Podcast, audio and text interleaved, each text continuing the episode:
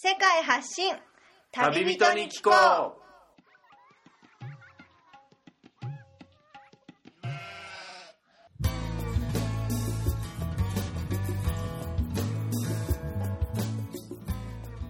この番組は世界各地で出会った興味深い旅人や現地在住の日本人にざっくばらんにインタビューをしていくトーク番組です。さて今日のゲストからは一体どんな話が飛び出すのでしょうか？今回は分割した前回からの続きとなっています。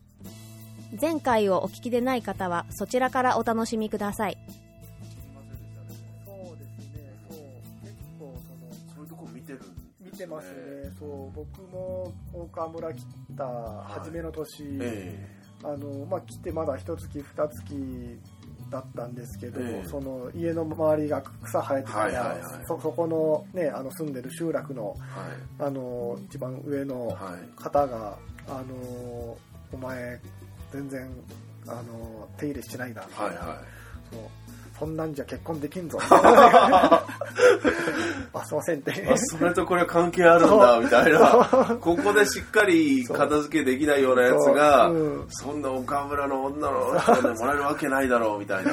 そう、へはいー。っていうのを言われて、で、まあね、やっぱりそういう、まあ自分の、あの、住んでるええ。地域とか、これね、住んでる家の周辺をはい。しっかり手入れをする。っていうのも、まあそのまあ、地域で住む時の,、まあその自分の責任感であったりとか、まあ、あの地域のことを考えるっていうあの姿勢っていうのはやっぱり、うん。この特に田舎の方では求められるんだなっていうのをその時は、ねね、実感をして。都会のマンション暮らしとかだったらその教育費を払ってれば、ええ。そのお金としてやってくれるってますけど、うん。こっちは自分でねそうですね。やってなおかつ人があの家の周りの草刈りであったり、うん。あと畑とかを持ってたら畑にどれだけその人が入って畑いじりをしてるかっていうかどうかも、ああそこのうちはちゃんと野菜作っちょるっていうのも判断基準になるんだなっていうのも来てから知りましたね。そうですね、うん。そう。もうねなんかやっぱり都都会の感覚だと、ええ。もうねこの家は借りたんだから自分の、ねうん。好きにしていいとかこの畑とかはもう自分のね、はいはい。あの思うように使えばいいっていうのもうん。ありますけど、でもなんかそうではなくってなんかやっぱりそそそれも地域の人は結構興味を持って見ててそれの扱い方でその人のなんかねその評価も変わってくるっていうのは、そうなんですよね、ええ。庭だったり家の周りをきれいにしてないと、うん。あいつはちょっと信用できんみたいなのにつながるのかっていうのが、まあ、それはちょっと田舎に夢とかうん。希望とかそういうあのを抱いてくる人からしたらうん。こういう情報もそうね,、あの実際はそういう風なのを見てこられたりとか、都会とは違う基準があるっていうのもうん。知っておくのもちょっと大事なことだと思いますね。えーでまあ逆に言うたらそういうところをまあねそうしっかりしとけば、はい。あの信頼もされますし。そうなんですよね。うん。で一応信頼されたらねいろいろいい話が次から次へ来たりそうとかなんですよね。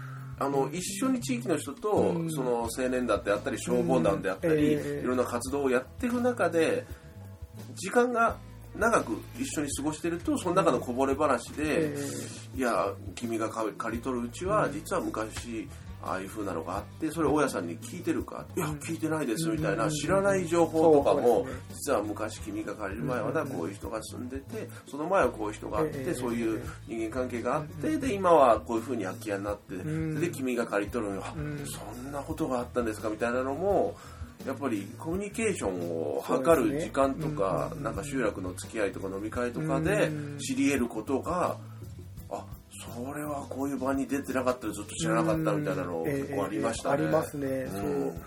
本当にねなんかそういう情報っていくら、ねまあ、今こうやって情報社会と言われても、インターネットで調べても絶対出てきようがないですね。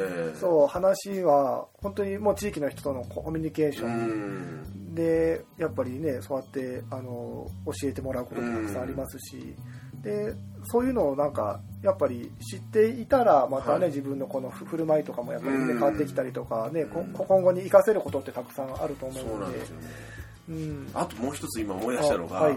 車でえ車同士すれ違う時あるじゃはないいですか、はいはいはいそれってあ車が対向車来ちゃった。じゃああー自分が下がろうかなあっちが下がってくれるかなってうん。牽制し合って、えーであると思うんですけど、はい大体もうあっちから下がってくれるっていうのはいがすごいなと思って、あ今僕が下がろうと思ったのにっていうのも、気が付いたらもうあっちが先に下がって、でまあそれでもちろんすれ違う時はそのプッて鳴らしたりうん。挨拶したりとかあると思うんですけど、うん。ただそういうのもなしに十分すれ違えるところですれ違った時に挨拶をしない。うん。あのこっちはあ知らない人かなって思ってもあの田舎の人ってこっちの車とかナンバーで覚えてるんですよね。それなのに、うん。あ今すれ違ったのに挨拶せんかったっていうことで 気にされる人がいるっていうのを聞いてうわーそれじゃあちょっと近所の人の車っていうかあれとかも覚えておかないとなのかなとか。そうそれあの僕も大川来た時に、はい。はい。そうすごいびっくりして、あの地域の人がなんかもうねなんかこうやってあの、えねとと通りの近くでちょっとお話ししてたら、はい。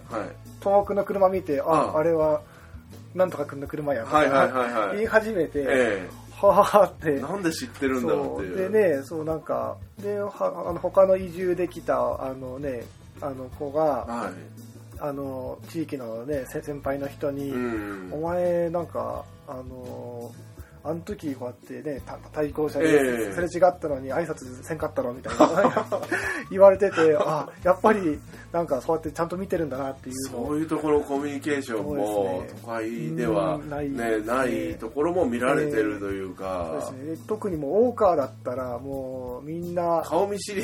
顔見知りでそうなうん。ナンバーとかあの車種で、はい。ああれはあの大川の人はないとか。高知県のナンバーででも、はいはい。もうなんか判断をしちゃうっていう。あそこからもう分かるんですね。すごいねなんか同じこ高知のねあのナンバーのくええ。車ばかり走ってますけど、ええ。でもなんかもうナンバーとかで特定できてしまうと。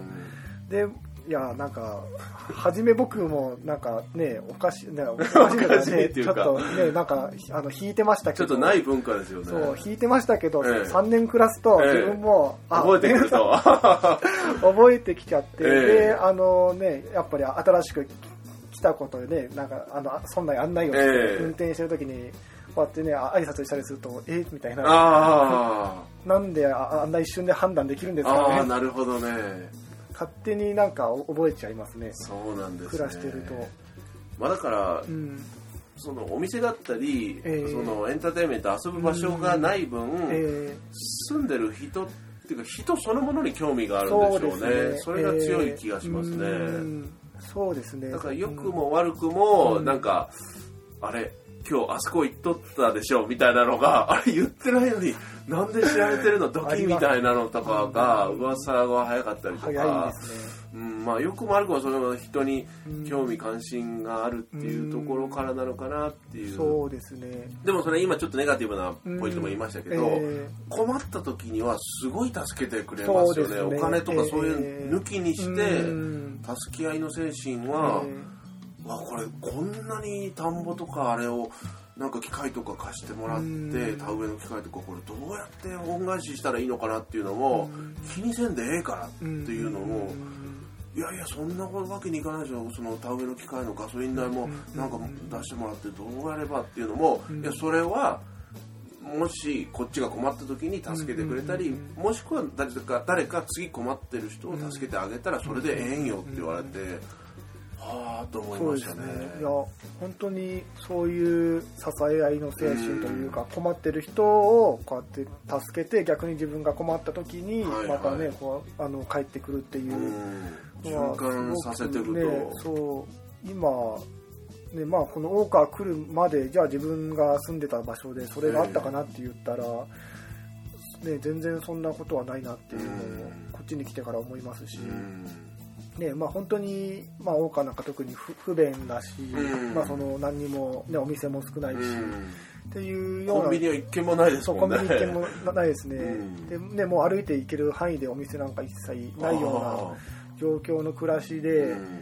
でそうやって昔から地域の人同士がこうやって支え合って、うん。であのね本当に困っている人をこうやって自然と助け合うっていうのはあのすごいその文化が今でも残ってますし、うん、それはすごくねあのなんかこっちに来て、うん。いいなっていうふうに思うところですね。そうですね。だからその物がないとか遊ぶ場所がないじゃあどうやって過ごしてるのっていうふうに聞いてる人も思うかもしれないですけど、あのもうそのエンターテインメントっていうか、うん。そのものを作るんですよね。そうですね。その先ほど言った川上夫婦の桜祭りが一番の例ですけど、そうですね。もう自分たちで10年間桜を植え続けて花を本当に実らせてお祭りまでうん開いてもう村の代表的なイベントになるぐらいまでっていうのうん。なければ作ればいいっていうのそがう田舎はそれで満ちてるんだなって思いましたね。ね本当にそうですね。うん。うん。なんかもうやっぱり都会の暮らしやったら、ええもうねあの金さえ払えばうん。いろいろ手に入る部分がありますけど、うん。そうこっちの暮らしはそうじゃなくって、うん。うんあのやっぱりねあのお金じゃなくってもう自分たちで作ったりとか、えでこの人間関係の中で解決したりとか、うん。そうっていうのがすごく求められますし。お金じゃなくて人間関係の中で解決するっていうのは、そうですね。僕とかもそんなやっぱ知らなかったですね来るまでね確かに。うんまあいろんな世界のそういう開発途上国とか行ったらそういうのを見てきましたけどうん。日本でっていうのは確かに想像してなかったですね。うん。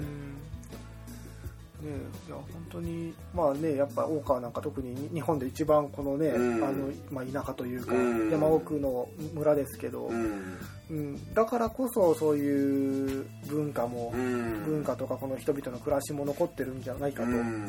だからね、まあ、やっぱり大川の,、まあ、あの魅力の一つというか、はい。あのポイントの一つとして、まあ、やっぱり一番大きなこのひ人のこのね、まあ、400人いる一人一人が個性的だしまあ、かつその人たちがこうやって支え合い合いながらこの地域を作ってるっていうこの生き方暮らし方っていうのはやっぱり大川で一番のうん。魅力なんじゃないかなって思いますね。なるほどなるほど。いやこんな本当に小さい村ながらも魅力あふれる大川村のことをたくさんあの紹介していただいたんですがえ和田さんの大川村でのあの活動についてちょっとそれについてもお聞きしていきたいんですけども、はい。今は大川村ではどのようなポジションで活動をされているのでしょうか？そうですね、まあ、今は、えっと大川村では集落支援員という仕事をしていまして、はい。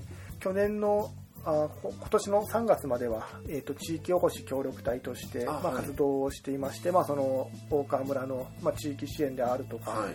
あのーいう活動をしてたんですけど、まあ、あの今年はまあちょっとそれからまた少し立場が変わって、はい。まあ、あのしていることとしたらやっぱりまあこの地域の困りごと解決したりとか、はい。まあ、あとはそのイベントのサポートであったりとか、はい。まあ、自分であの企画運営をしたりとか、はい。まあ、あと一番はその今大川の地元の給食が去年の4月からスタートしたんですけどあそのまあ大川村の地元の食材を使ってはい。給食を作ってそれを大川の保育園小学校中学校に提供するという、まあ、今そういう大川村で取り組みがあるんですけれども、はい。そこでその、まあ、地域住民の方にその、まあ、給食の献立とか使う食材をお知らせをしてであのその作ってもらったのをこの給食センターにあの届けたりとか集荷をしたりとか、まあ、あとは自分でも畑をやったり田んぼやったりとかをしてその給食センターをサポートするのもうん。今あの仕事の一環としてやってます。あそうですか、はい。地元の食材だけでできるだけその給食のメニューを全て彩ると、そうですね、まあ、あの本当に究極の目標からしたら、まあ、やっぱりね大川村の地元の食材100%でしていきたいっていう,、いうのが、ね、あのやっぱり一番の理想としてありますけれども、まあ、今のところあのその大川で作っていないお野菜なんかも当然ありますし、ええ。あとあの旬のねやっぱりお野菜って時時期があるので、ええ。そうその旬を外れたらちょっと作りにくいとかあのあまり作られてないことが多いのでまあそうですね。そう去年始まった当初はもう10%ぐらいのあのあ食材しか使えなかったんですけど、えまあ、あの今は40%を超えるぐらいにはなってます。はい。で、うん、まあそうそう、まあ地道にこの地域の人と連携しながらやってます。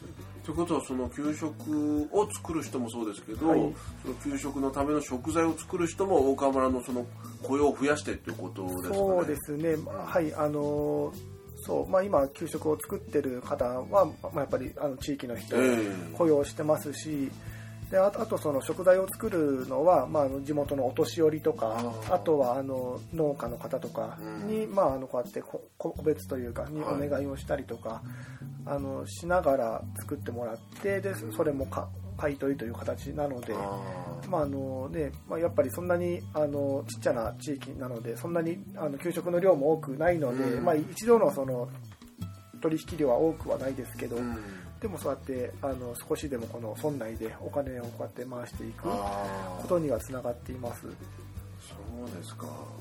やっぱりそのいろんな団体だったり、えその NPO とかもそうだと思うんですけどやっぱりそういう県とか国からの補助金であったり、うん。そういうのがないとやっぱ活動が難しい団体がえちらほらあったりってえ聞いたりもするんですけども、その村内の中えでうん。経済が回っていくような仕組みっていうのは、そういう資金に頼らずともどんどんその体力そのうん。自治体の中でやっていくっていうのが本当大事なんでしょうね。そうですね、ええ。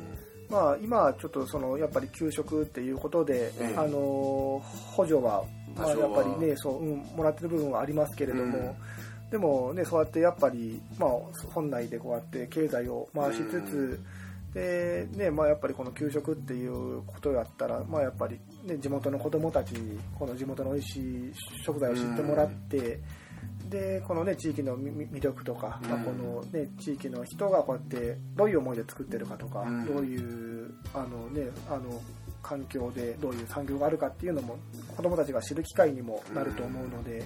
でまたねあのその子どもたちが大川に帰ってきてで一緒に地域づくりとかしていけるようになったらまたこれも今後の大川の将来の発展にもつながると思うので、うん。うん本当にまあいろいろこうやってあの、まあ、いろんな人たちがこうやって関わることで今給食が回ってうん。で将来にもつながっていくんじゃないかなと思ってます。そうですか。えー和田さん個人的にも、はい。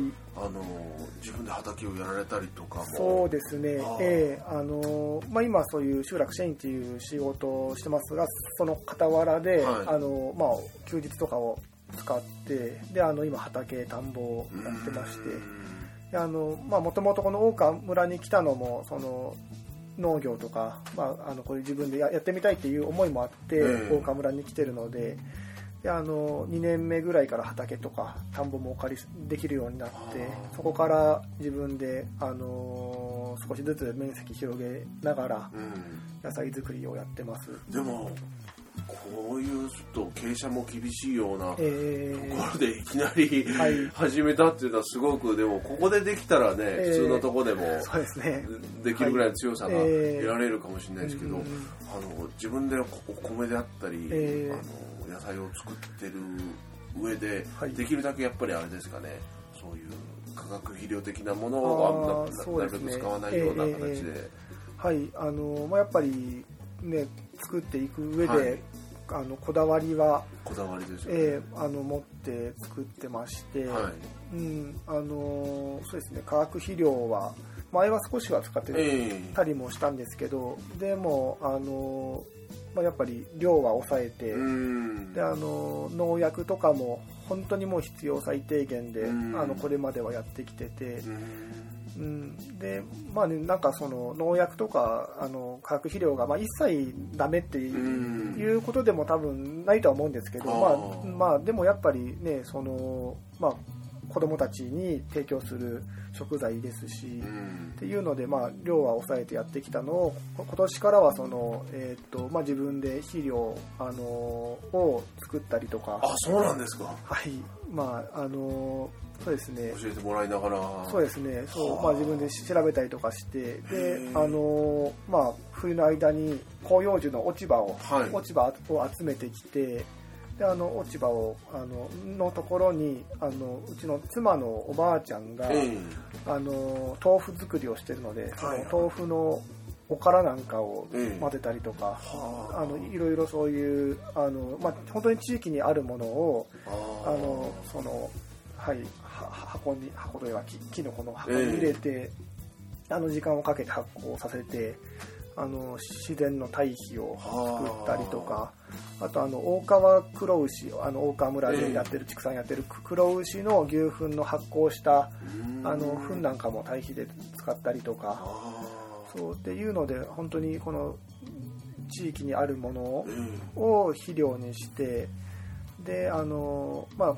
今作ってるお野菜なんかはあの農薬も一切使わずに、はい試行錯誤してそうですね。向上してきてるんですね。ええうん、でで結構そそれでしっかりお野菜があのでき始めてええで結構初め地域の人からしたらなんでお前あそう肥料とかの農薬とかしないんだみたいな、ええお前手手抜いてるんじゃないあかみたいな。そういう見方も。そう。意外と田舎の人でもそういうのを使ったりとかはあるんですよね。そう結構ねなんかそう地域の人とかってバンバン使ったりとか。それ僕も来てから驚いたんですよ。もうなんかそんなのゼロで頑張ってやってる人がほとんどなのかなみたいなのはちょっねと、そう。ねおそう僕も思ってきたんですけど、ええ。でもやっぱり使う人はね結構使いねます。し便利やしやっぱりそれ使わんと実らないっていうか、そうですね。昔はでもなかったんでしょうけどまあなんか便利やからってことなんですかね。そうですね。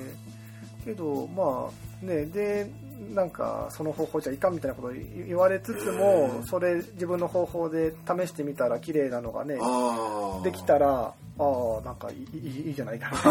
な だんだんそうそういうのでそのねそう、うん、もう変わってきますし。で,、うんでまあ、特にこの大川村はええ。その、吉野川の上流域でええ。水水源地っていうこともあって、で下流の徳島県とかはい。香川県の人が使うあの生活に使うお水でもあるサので。メ浦ダムの水はほとんど実は徳島と香川の方うんにそうですね。渡ってるって聞きますね。っていうことを考えたらやっぱりその上流に住んでる人がそういうやっぱりねあの農業するにしても、うん。できるだけそういうねあの人体に影響があるものはの使用は抑えるべきだと思どんいます。どん下流に流れてっちゃう。うんねそうそうですね。でで結局そこれは下流に行ってで海に行ったりとかしたら、うん。でね、やっぱり自分たちもその海の魚を、ね、食べたりもしますし結局は自分たちにも帰ってくることなのかなと、あうん、って思うのでで本当にこので、ね、この一番上流域のであのこの山からの、ええ。さ沢の水を使っーて沢水冷たいですよね。そう冷たいですね、そうあの水を使ってお野菜も作ってますしで自分たちの暮らしにもそのさ沢の水を使ってあ大川の人たちはあのそれをホースで引いあてじゃあ基本水道代みたいなのはただですね。そう。でもあのその分やっぱり地域の人たちと連携しながら、ええ。その水源地の維持というかそうあの水を取ってる場所をまあきれいにしたりとかうん。大雨降ったらすぐ詰まっちゃったりとかもするのでそういうのも復旧しに行ったりとかうん。っていうのもあのしながらのの今の暮らしなのでうん。でやっぱりきれいな水をきれいなまんま下流にっていうのは思いますね。そうですよね。こういう山で暮らして大川村のこういう地域の人なんか特にそうだと思うんですけど、やっぱそういうし保全の意識っていうか、ええ。環境を自分たちが自分たちさえ良ければっていうんじゃなくて下流の人たちの暮らしも考えてだったり、うん。循環して巡ってくるってなったらなんか自分さえ良ければいいっていう考えをちょっと是正しないといけないんだなっていうふうになるんですよね。そうですね、うん。うん。できるだけ本当そのまんま、えー、と下水のうん。その処理がなされないような場所もね、なかったりしたらそのまんまその生活排水が水源とかそういう方に流れていくってなったら本当にそういうのを本当に分かってから、ん。僕もうちで洗剤を一切やめたんですよね。ええ洗濯用の洗剤も、うん。あの重曹とエッセンシャルオイルだけで、えそれで汚れ落ちるの？って言ってそれを聞いてくる人って大体やったことがないんですよね。うんそうそうでね。実はもうそれ重曹とエッセンシャルオイルほんのちょっと垂らすだけで十分汚れ落ちると。でもそれでも落ちなそうななんか畑の土がついちゃったりとかは事前にブラシで取っておけばもう実際そういうことって負荷なくそのひと手間を加えたらうん。その環境負荷も減ってっていうのがあるんだなっていうのをえこういうとこ来てみて知りましたね。うん。そうですね、うん、もうやっぱりねそういう結構都会の暮らしだとそういうのを実践するのって難しいですけど、うん。こういうとこだったらやっぱりそういう意識も本当にね、うん。あの生まれてきますし、うん。でこういうところでやっぱりそういう自然に負荷をかけない仕方とか、ねあのまあ、この地域にの残ってるく暮らし方を受け継ぎつつ、うん。でもっとねなんかよりあの環境にもよくって、うん。この自分たちにとってもいい生き方ができてきたらすごくいいんじゃないかなってういうのはん思いますね。よくあの某うん。コンビニエンスストアとかのトイレで、いつも綺麗に使っていただきありがとうございますとかなんかよくもうちょっとあれな表現だと入った時よりも美しくみたいな。でもあながちまあ自分だけがここを使うんじゃなくてうん。次の人とか自分にもそういううん。海を汚したらその海の魚を自分が食べるって考えたらそういう意識ってねなんか必要なのかなってうん。こういう本当に田舎に来てみて思ったりうん。しそうですねましたね。うんまあ、そんな中でも和田さんがその集落支援員で活動している中でもこれから新たに考えてる展望というか、はい。あのこういうことを構想している、ええ。まあ、今本当に実際にそれを始める、もう来週来月始めますっていうんじゃなく構想していることなんかもあればなんか紹介していただけたら。そうですね、はい。えーまあ、あの今はその集落支援員という立場ではい。やらせてもらってるんですけど、まあ、やっぱりいずれはもうあの自分で農業にあの、まあ、専念しつつ、うん。あのうん、暮らしていきたいなっていうふうにあの考えてまして、はい。であの妻の実家が今あのほうれん草と、はい。あとはいあの5月にはあの茶摘みとお茶の加工であの農家としてやっているので、あのそこ、まあ、あのほうれん草をするかは別として、はい。まあ、あのそういうあの農業の地盤がある家なので、はい。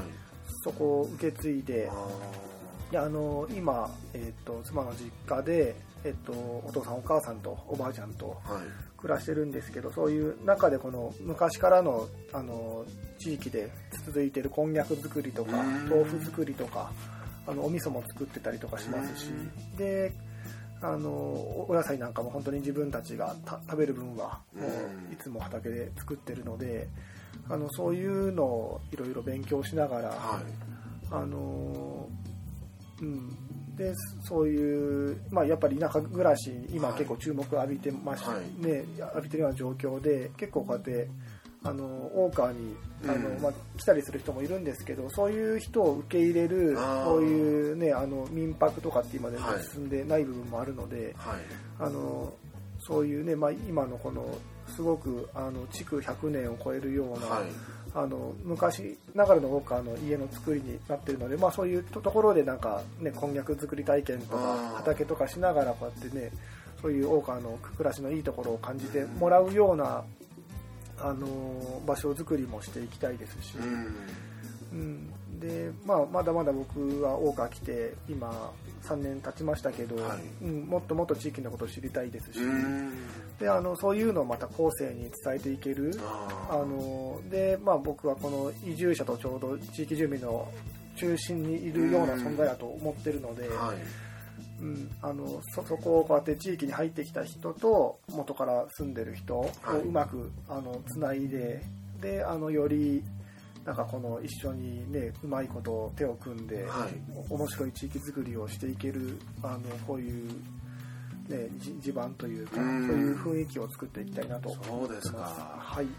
いや本当この和田さんの音声の放送を聞いてもしくは実はいくつかそういうメディアの取材を受けて、ええ。そういうインターネットで和田さんの記事が見れるページもじゃあちょっとこの番組のブログのリンクに貼っておこうかと思うんですけどもそういうのをきっかけにこの岡村を見に来て、あこんなところが日本にも、こんなもう自然が近くてっていうところを本当にもう多分田舎とか自然って言葉ってもっと解分類してったら、もうここまでの田舎があるのかとか、自然ってこんななんだっていうのの、結構トップクラスにあるのが岡村だと思うんで、えちょっと訪ねてねそうですね。行きたい人とかは本当ぜひ、そんな和田さんがあのブログを書いているあということでね。まあ、そはい。こからコンタクトを取ってえいただいたりとか、うん。あの実は意外と意外とと言いますか歴史が好きということでそうですね。こにフォーカスを当てた記事もうん。書いていたりとか、そうですね、ええ。まああのもともと歴史が好きで、え。うん。まああのそうですね。まあ群馬にいた頃からこのええ。地域の歴史なんか調べたりとえか、あうん、そうはしてきてでまあ自分が住んでた地域にどういうルーツがあるのかとか、っていうのをまあし知ることでなんかやっぱり今後こうやって自分がこの地域で生きていくなんかあの、まあ、参考にーうん。なったりすることもあるので、それをブログの形で残しているということで、うん。ちなみにこのブログのタイトルは？えっと大川村の下克上っていう。すごくなんかそうあのねちょっとあの大それたなんですけど、うん、まあ、ね、実際結構この今この、まあ、大川村の置かれてる状況って、まあ、やっぱり人口の面でもそうですけど、はい。まあ、あの産業とか、はい。まあそのねまあ、地域のこの情勢を含めてすごく厳しい、はい。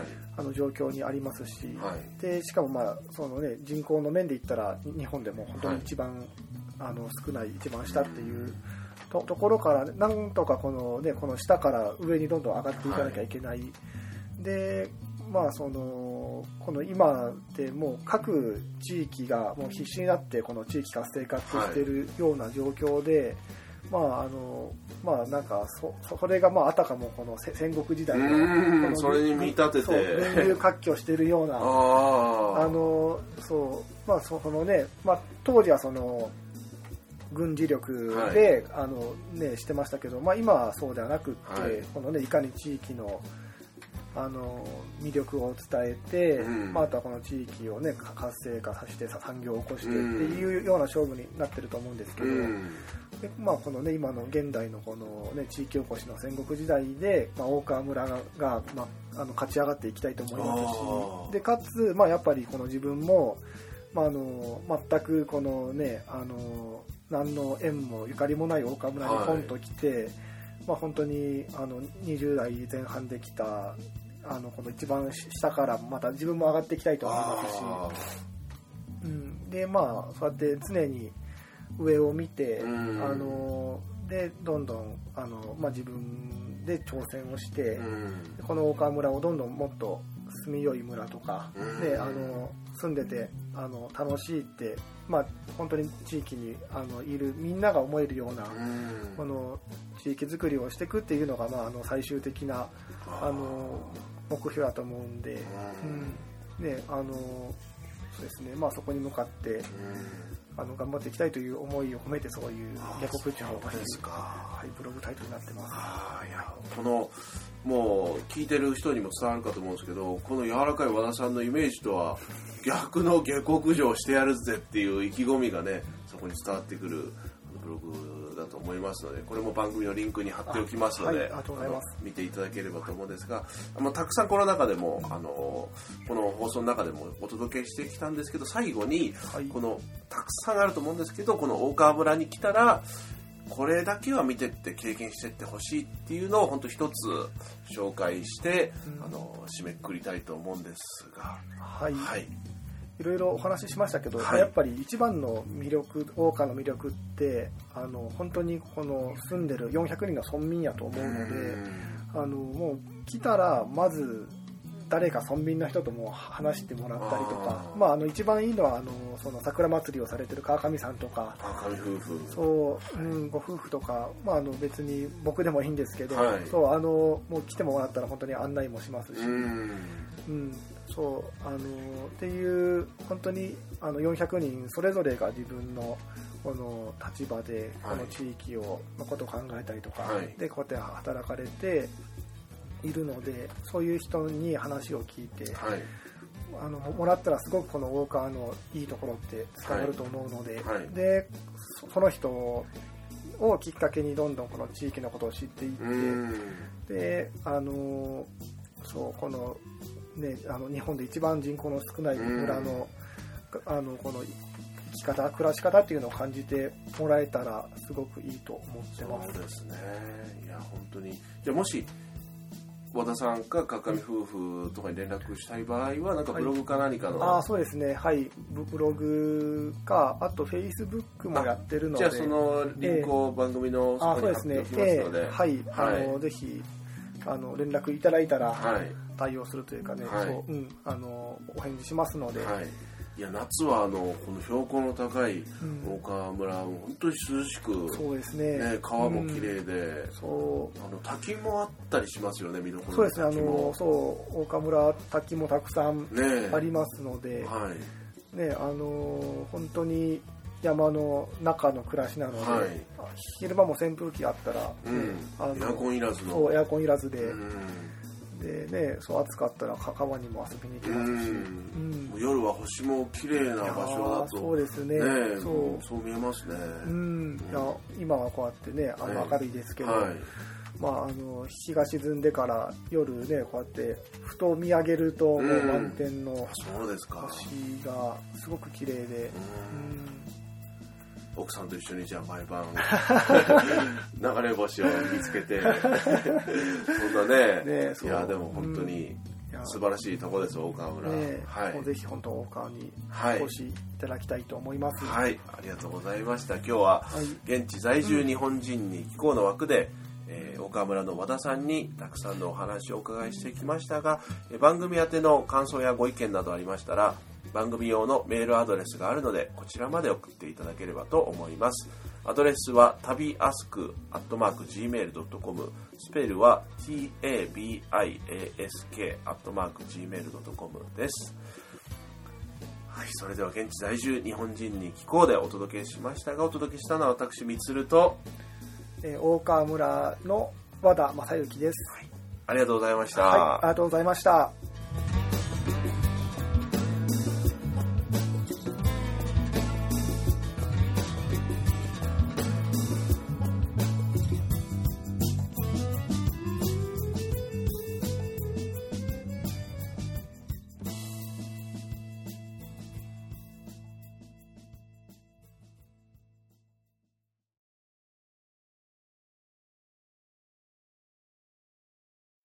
それでは本編の放送が終了しましたが、は和田さんと僕の共通点がはい、あって、そうですね。どんなとこでしょうか？はい、えー本当に偶然にもえ同じ群馬県前橋市出え身そう島で一緒なんですよね。そうですね。なかなかね、あの同郷の人とお会いする機会はないので。群馬の人自体も全然見ないですからねそうですね、そう、高知県に来てから本当にもう片手で数えるぐらいあそうしか、ですか。そうすね、群馬から来て移り住んでる人って、そう、本当に。結構ね地元に戻る人多いらしいんです統計的に群馬だと、えええなんかやっぱり、まあ、群馬が合わなかったから出たっていうんじゃなくその他にちょっと魅力的な出会いがあったから来たっていうねえええあれだと思うんですけど、まあでも高知のうん。大川村の人をお嫁さんにもらって、そうですね。もらった前橋の人は初めてになるんですかね。多分初めてでしょうね。ああそうですか、うん。根血の血が生まれますね。いや実は群馬も、はい。あのうん。高知県あのすごい豪傑な男の人のことを囲碁荘そう、イゴストですね。で女の人のことをあの坂本龍馬のお姉さんみたいなうん。八金っていう感じでうんうんうん。いますけど、群馬県も「カカア天下とからっ風」っていそう。キャッチコピーがあるぐらい、ね。うん。結構女の人があのすごい強くて、うん。あの亭主尻に敷く文化があるんですけど、あの大川の八金娘をあのお嫁にもらった感想はどうですか、いやー、ねやっぱり、八金女性は強いなと。あそうなんですか 奥さん、あのお会いして僕もちょっと喋ったりもね、させてもらったんですけど、いやでもなんか控えめな感じで。そうですね。まあ結構外はね しそうですけど。これ大丈夫ですか？これちゃんと あれもうカットなしで放送されちゃうかもしれないですけど。いやちょっとねあの奥さんには聞かれないようあなそうですか。まあ、ねでもまあ何かしら共通点があるかもしれないです共通点とんいうか。ね、そうですね、うん。うん。いや本当になんか高知っていうと海の方のイメージええが強くて、みんなそうですよね。であのまあねあの群馬って海なし県じゃなそいうでか。ですすね。これはもう全然なんか県民性とか、ええ。ねち違うのかなっていうねあの溶け込めるかなって思ったらまあ、えね結構大川に来たらなんだかんだねあのすんなりえと、うん、溶け込めましたし、はいうん、なんかねそすごくなんか居心地がいいなっていうのはあそう感じてるのでえうん。えうん。それはでも本当来てみてうん。一番のそのあれですね得たもう副産物ですね奥さんと そうそうそうですね。うん。うん。でも、うん。地元の前橋のお父さんお母さん岡村に来たりっていうのは？ああえっとですね、はい。えっと一昨年はい。の冬に一一回ああの来て冬に来たらもうええ。驚いてたんじゃないですか、そうそうですね。そう。でまあねなんかどういうとこで、ええ。あの暮らしてて、ええ。働いてるのかっていうのを、ねえ。案内してもう初めすごいねなんかびっくりされえましたけど。そうですね。田舎とは聞いてたけどみたいうんな。いや群馬にも多分あそこまでの地域って そうそうないと。まあ山は群馬もいっぱいありますけどね。ねそうありますけど。でもうん。